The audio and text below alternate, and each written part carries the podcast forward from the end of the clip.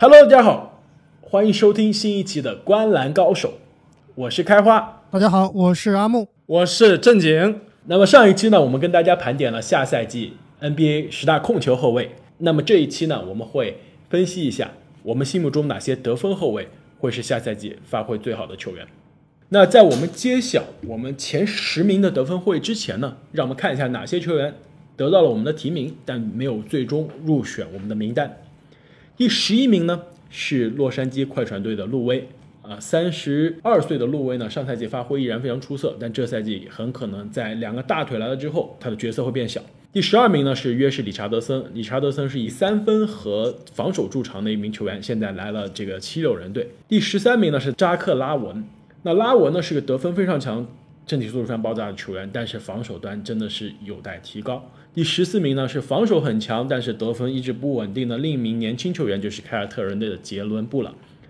第十五名非常有趣啊，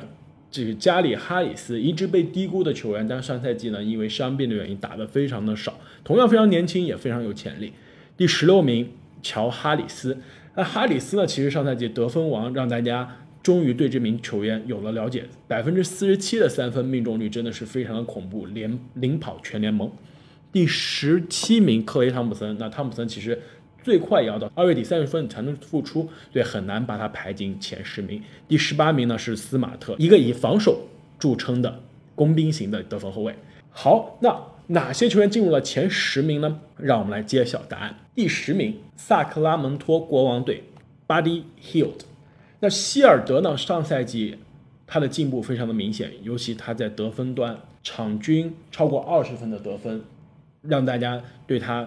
充满了希望。他最惊人的是他的三分球命中率啊，竟然超过了百分之四十二，也是联盟里面，在我看来应该是前三的三分射手。在我看来，这个希尔德他有一个非常好的平台，就是国王队这个年轻的这样一个氛围，让他很没错，他可以自由的发挥，充分的利用到他的身体素质。但你知道吗？非常有趣的一点，希尔德虽然在 NBA 只打了可能这是第三年，对吧？对。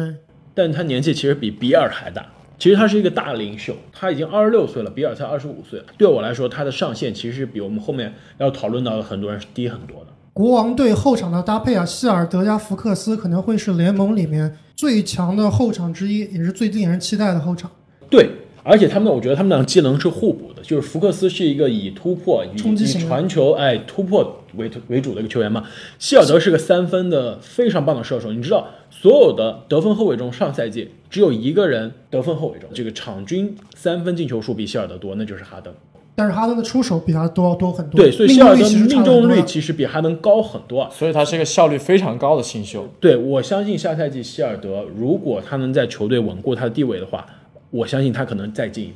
那第九名呢，同样是一个在 NBA 打了没有几年，但是年纪比较大的一个球员，那就是布罗格登。布罗格登下赛季他会在这个印第安纳步行者队啊。上赛季其实布罗格登打的是得分后卫，这赛季我觉得他有可能打更多啊控球后卫的位置。你没有觉得这样会对他的这个啊数据和他的这个技能有更好的提高呢？我觉得是的，因为他其实是一名非常稳健而且非常全面的这个组织者，他这个在关键的时刻的这种冷静。还有他的全面的身手，我觉得会帮助他下赛季在步行者队的这个发挥。我唯一的对他的担心呢，可能就是说，等奥拉迪波复出了之后，可能会占据一部分他的球权，影响到他的发挥。我觉得布罗德格登是和奥拉迪波也是一个不错的搭配。布罗格登打组织后卫，奥拉迪波打得分后卫。其实我觉得雄鹿队啊，今年夏天最大的损失就是布罗格登。布罗格登，没错。而且你看，步行给他签的合同其实也不是很夸张。我觉得有一点夸张。布罗德登要知道，他也是二十六岁了，但是他一年只有两千万的合同，两千万这个水平，我觉得其实是很超值的一个合同。我觉得如果他需要能对得起这两千万的话，布罗格呢在得分端，因为他防守是一直是很好，对吧？我觉得他算是攻防兼备。对对对，他在得分端，我觉得需要上另外一个台阶。我之所以能把他放进前。十是我相信，在步行者的这样一个环境，他可以承担更多进攻的责任的情况下，我相信他的得分可以从上赛季十五分上升到十八分、十九分，甚至接近二十分的水平。因为他是个非常非常高效率的得分手。上赛季他的命中率是恐怖的五十加四十加九十的俱乐部，得分命中率百分之五十以上，三分命中率百分之四十以上，罚球命中率百分之九十以上，这样的高级的俱乐部，我印象中只有诺维斯基、纳什，好像库里有过。但是我想不到其他的球员能在一整个赛季有这样的稳定的发挥。非常非常稳定。而且有一个事情我们可以期待啊，就是布罗格登其实去年在这个非常强大的雄鹿队里面，其实他承担的可能是第三或者第四号攻击手，他的球权其而且实关键时刻，我觉得布罗格登他发挥其实比布莱德索好很多。嗯对对对好太多了。在我们排名的前十名球员里面啊，他的球权是最少的，去年只有百分之二十的使用率。下赛季开赛的时候，可能奥拉迪波不会打，那么他应该就是整个球队的一个一个轴，对他会有更多的球攻防，两端的这个支柱，对，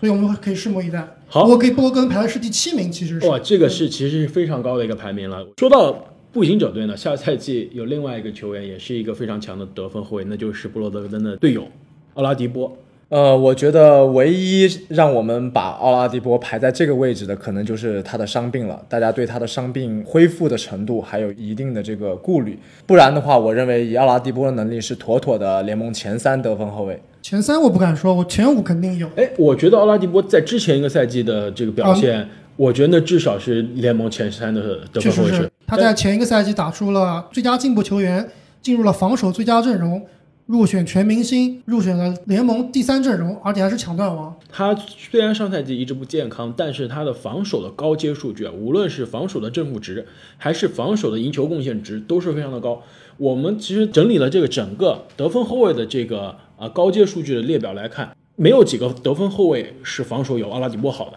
甚至是一向以防守见长的汤普森，在真正的这些呃数据方面的表现，都是远逊于奥拉迪波的。你你期待下奥拉迪波下赛季可能会打大概多少场呢？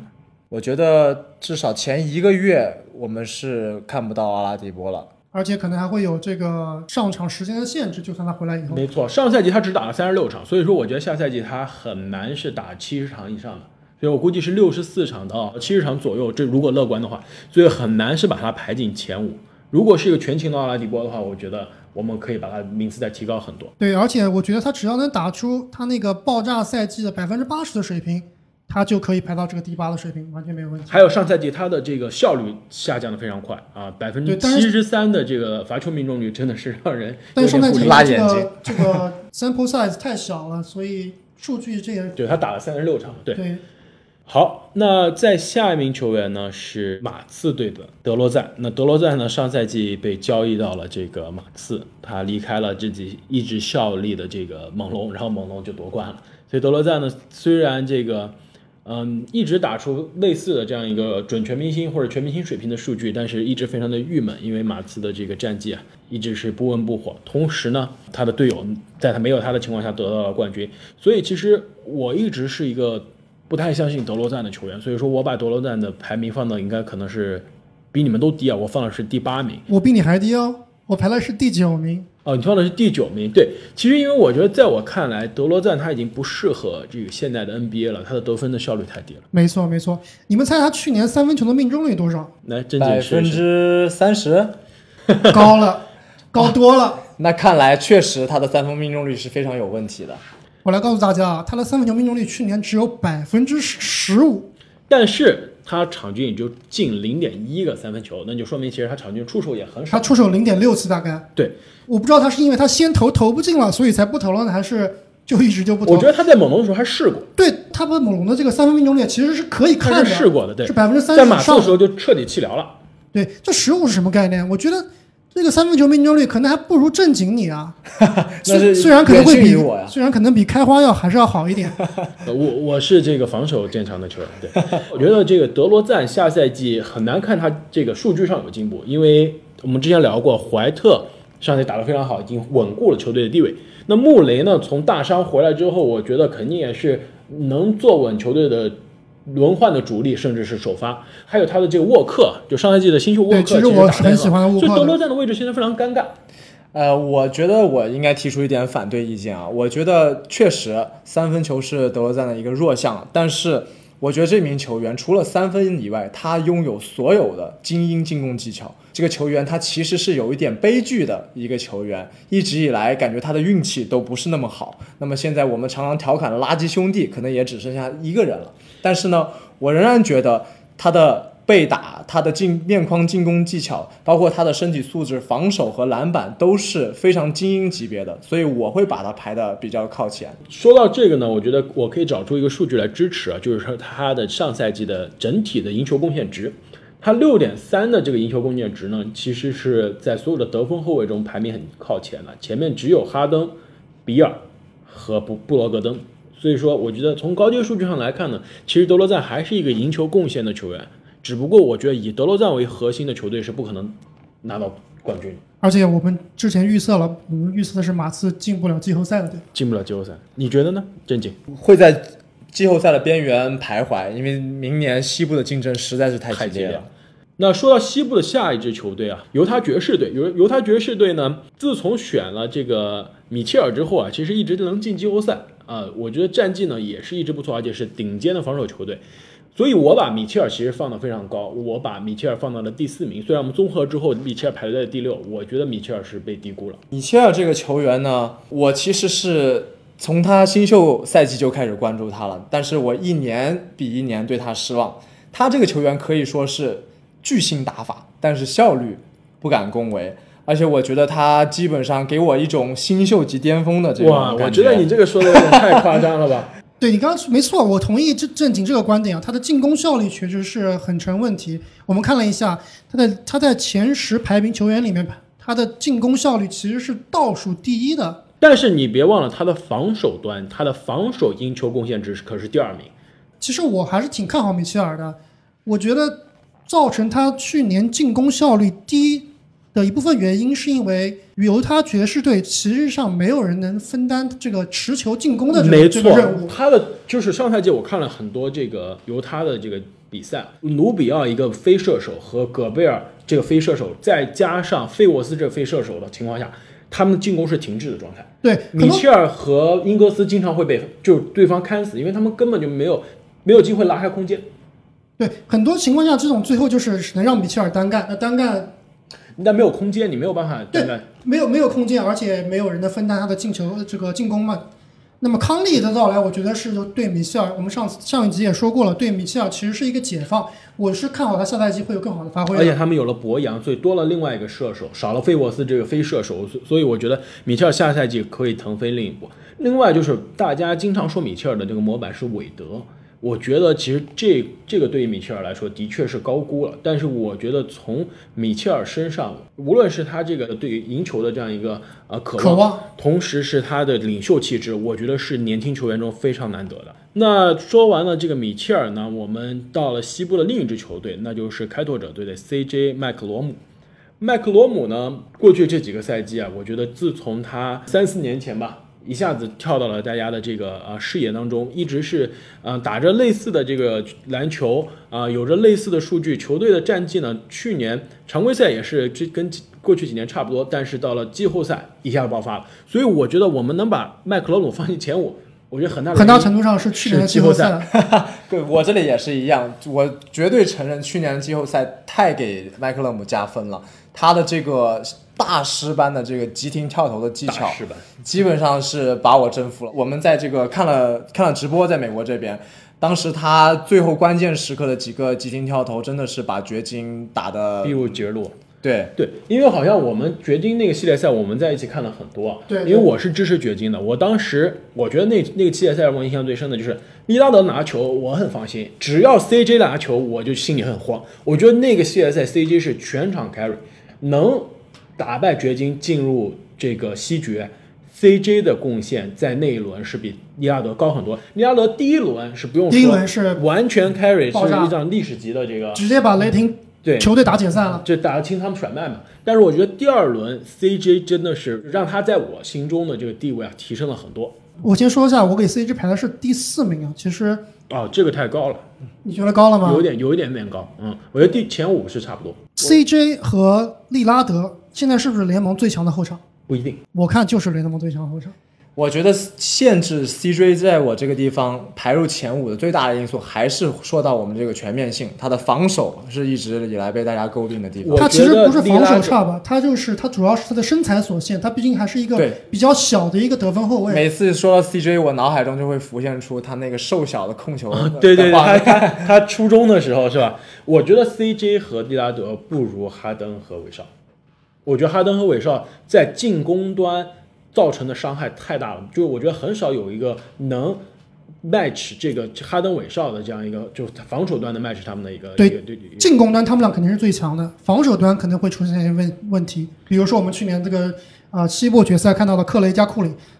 如果碰到这种王炸组合，他们其实还是很难对付。而且说到 CJ 啊，我就不得不剧透一下，我们排在更前面的有一个球员，曾经在季后赛基本上是零封了 CJ，让 CJ 基本上是拿到球之后非常的不舒服，没有办法正常的得分。所以我觉得 CJ 他身材不仅仅体现在他防守不行，他这个在进攻端呢，有的时候遇到了更老辣的这个防守的针对性防守的，针对性防守球员的时候，他有可能不行。丹佛说实话一直没有在防守端给 CJ 足够的压力。那说完这个 CJ 呢，我们再看第四名的这个得分后卫，我觉得这个其实在有些人眼里会很高了，那就是那有些人里会更低了，啊，我不确定，争议的。那就是德文布克。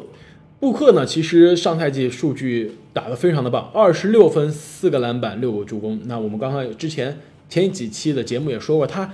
全明星赛之后啊，场均是最后二十场比赛场均三十一分、七个助攻，那简直就是类哈登的数据。数据端，我觉得我对伯恩德文布克，尤其是进攻，我觉得没有任何的挑剔。但是防守，大家觉得他的防守是 NBA 首发水平的。我觉得布克，特别你说的，在赛季末的时候，他其实打法有他的在球队球队的位置啊，其实很像哈登，就是你他有的时候需要去打控卫这个位置，而且呢，他的球员使用率是非常非常高的，他是仅次于哈登排名第二的，而哈登这个球员使用使用率其实是历史最高的，所以布克这个百分之三十二球员使用率其实是相当相当高了。你觉得这个百分之三十二的使用率有持续性吗？我觉得下赛季绝对会减少，因为他们终于有一个合格的控球后卫了。对，哈登其实他打控卫啊，我觉得有的时候是合适的，而且他这个是合适他这个火箭的体系的。但是布克，我觉得打控卫浪费人才。确实是浪费人才，是他们真的太阳是没有人可以用才用他来打控卫的。布克其实真的还是打得分后卫更好。我觉得这个来了一个正经的后卫啊，和我一样啊，正经的后卫，绝对是可以解放这个德文布克的爆炸的得分能力的。呃，而且他这个和艾顿越来越娴熟的一个挡拆能力，这个其实是我非常期待的。但是还有其实一点我非常看好布克的，大家可能没有注意到，就是他的体能问题。你想想，一个能砍下七十分的人，他的体能是非常好的。哎，这点我就不同意了。我觉得他体能之所以好，是因为他他防不防守防守端他不用卖力。不不不他的高阶防守数据，他的防守的这个正负值是联盟倒数的水平，而且他过去几个赛季基本上每场每个赛季是打六几场比赛。这这一点，我绝对要为布克呃来声明一下。布克的问题是在于他防守的技巧可能存在一定的缺陷，但是他绝对是一个愿意防守的人，他非常喜欢跟他的对位的球员进行身体接触。在观看了大量他的比赛之后，我们都可以发现这一点。但是虽然他的正负值可能会受限于他技巧有一点低，但是我觉得这是起码他是一个愿意防守的球员。哎，这个我其实还同意啊。我觉得布克身上有一个点，其实我也很看重，就是我觉得他是一个很有韧性的球员。他有的时候其实有点像科比啊，包括打法啊。年轻的科比防守从来不会是个问题。不是，我只是说有的时候你看他那种想赢球的那种状态啊，其实有点像科比，而且他那种打法、跳投啊，包括他有的时候那种无所畏惧的态度，其实很像科比。你把他比作科比啊，就相当于把这个米切尔比作韦德啊，就是都是是有点夸张了。但是你说的没错，就是说他在得分端的这个为所欲为的这种自由的程度，包括他的年纪。你知道现在布克只有二十二岁，他得七十几分，得七十分那场比赛感觉已经很久很久以前了，现在才二十二岁，这是什么概念？他比米切尔年轻，他比库兹马年轻，他比大帝比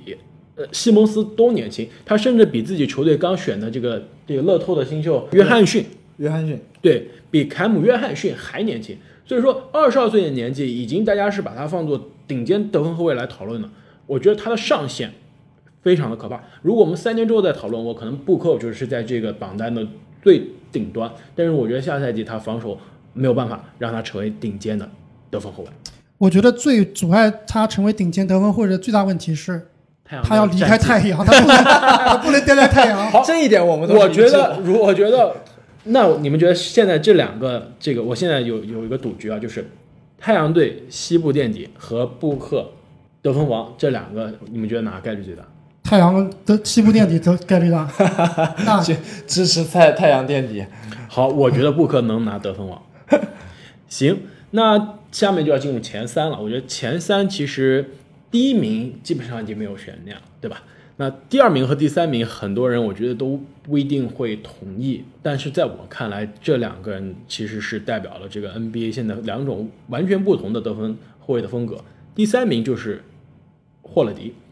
那鹈鹕队呢夏这个夏天基本上是面目全非，唯一留下的人就是霍勒迪了。霍勒迪上个赛季呢，其实打的数据非常的棒，二十一分、五个篮板、七个助攻，关键还有一点六个抢断，高阶数据呢也是在联盟的得分后卫中算的是顶尖的这个级别，命中率百分之四十七非常高，而且防守端体现出来的这个，我觉得对球队的贡献是很难用数据去描述的。霍勒迪这一名球员啊，我我想大家还记得，在上一期我们讨论这个控球后卫的时候，我说过，这个西蒙斯的身材在后卫里面看起来都是不公平，是一种不公平的存在。那么霍勒迪同样，他的这个高大的身材，这个臂展，都让他成为在得分后卫里面的佼佼者。他的全面性，包括他在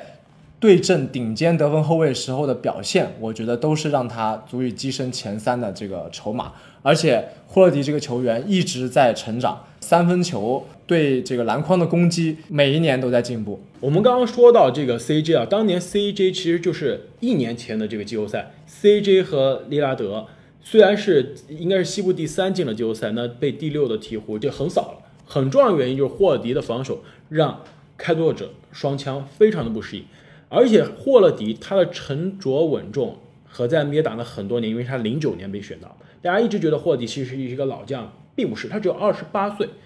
他二十二岁的时候，那就是六年前，他已经成为全明星了。那时候还在七六人，所以说他一直是在我看来是 NBA 最被低估的所有位置上的最被低估的球员之一。二十二岁就进了全明星是什么概念？我们刚刚谈的米切尔，我们刚刚谈的布克，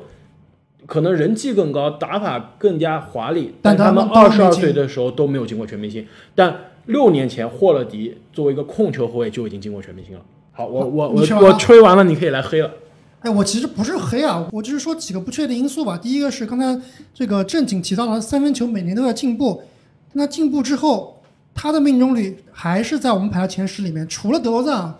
他是最低的，只有百分之三十二点五的命中率，是在一个得分后卫的位置上，其实三分球是非常非常重要的。罚球也是有点差。对，还有第二点就是，你们看他明他们这个鹈鹕明天的阵容啊，他们的后场球员好像有点多，臃肿，对，霍勒迪到底打多少多长时间，其实是一个问号。我觉得鹈鹕想进季后赛，霍勒迪必须打三十二到三十五分钟以上。如果霍勒迪打三十分钟以下，那就说明鹈鹕已经出问题了，那就是他们在一个摆烂让年轻人锻炼的这样一个思路上，我觉得是不应该的。因为我们上次分析过了，我们俩都是把鹈鹕放做了第八能进季后赛的这个水平，然后我们也看了，就是前七基本上是稳定的，有三支球队能争最后一个名额，我们都觉得其实鹈鹕是这三支球队中最有希望的。其实，在我看来，如果鹈鹕下赛季磨合的好的话，它是一支很可能的西部的黑马。呃，那说了第三名了之后，第二名其实第一名大家都应该知道了。那第二名呢，其实就是科比布莱恩特。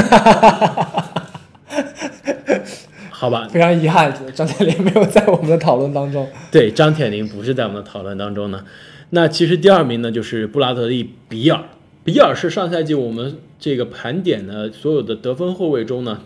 第二个，呃，就是唯二的这个打满全勤八十二场的。虽然球队在摆烂了，但是他的数据非常漂亮，而且全勤了二十五加五加五呢，这是我觉得以前是麦迪和科比的这个啊、典型的这个数据。大家觉得比尔值不值这个第二？呃，我其实这个之前啊，一直不是特别看好比尔。我相反，我更喜欢奇才的另一位球员沃尔。我只非常非常在他重伤之前非常看好他。你喜欢把钱往水里扔？你 正好提到这个，你们觉得巅峰比尔和巅峰沃尔谁更强？我觉得沃尔更强。我觉得巅峰的沃尔，我印象中啊，应该是一六的季后赛，就是他呃跟凯尔特人大战七场的那那一年季后赛，我觉得那巅峰的沃尔让人感觉他是联盟顶级的，我应该至少是前五的前五，至少前五的那种。至少空，我觉得甚至前四的控球后卫，但是他的下滑真的太快了。巅峰的比尔可能就是上个赛季了，我觉得，因为比尔现在才二十五岁，就大家觉得比尔在 NBA 打非常年轻。他就是二十五岁，他其实就像布克一样，我觉得三年之后布克大家在讨论就说啊，居然在 NBA 打了那么久，才二十五岁，比尔就是这样的情况，二十五加五加五大家觉得常态，但他才二十五岁，我觉得比尔巅峰还没有到来。比尔他正是因为上个赛季啊，在沃尔缺阵的情况下，打出了这种一种非常非常全能的表现。原来我一直以为这是一个以得分为主的纯得分后卫，但是上个赛季他让我们看到，他其实在这个组织、在防守方面是非常也是非常有天赋。原来一直其实是被沃尔掩盖住了自己的一部分光芒。前几期其实我提到过，我觉得奇才现在应该把比尔交易掉。我觉得以比尔为球队核心来建队，其实我并不是那么看好。我觉得他并没有那种特别强的领袖气势。哎，我觉得比尔如果换一支球队的话，我觉得他不影响他的排名。我觉得他如果进入一支强队啊，就是如果是需要得分后卫位置的强队，我觉得其实大家对他关注更多。我觉得，我觉得其实是一件好事，因为我觉得在弱队你很难是八十二场比赛常规赛没有任何目目的的打，还是能保持最好的状态，你肯定会松懈的。如果他进入一支强队，每场比赛都非常的有意义，一直在为着季后赛的这个排名或者季后赛的生死在搏斗的话，我觉得我觉得更能体现出比尔的价值。好，那讨论完了这个第十到第二名之后呢，第一名就自然而然的已经浮出水面了，那就是德文韦德，那就是詹姆斯哈登。哈登呢，上赛季他的数据就已经是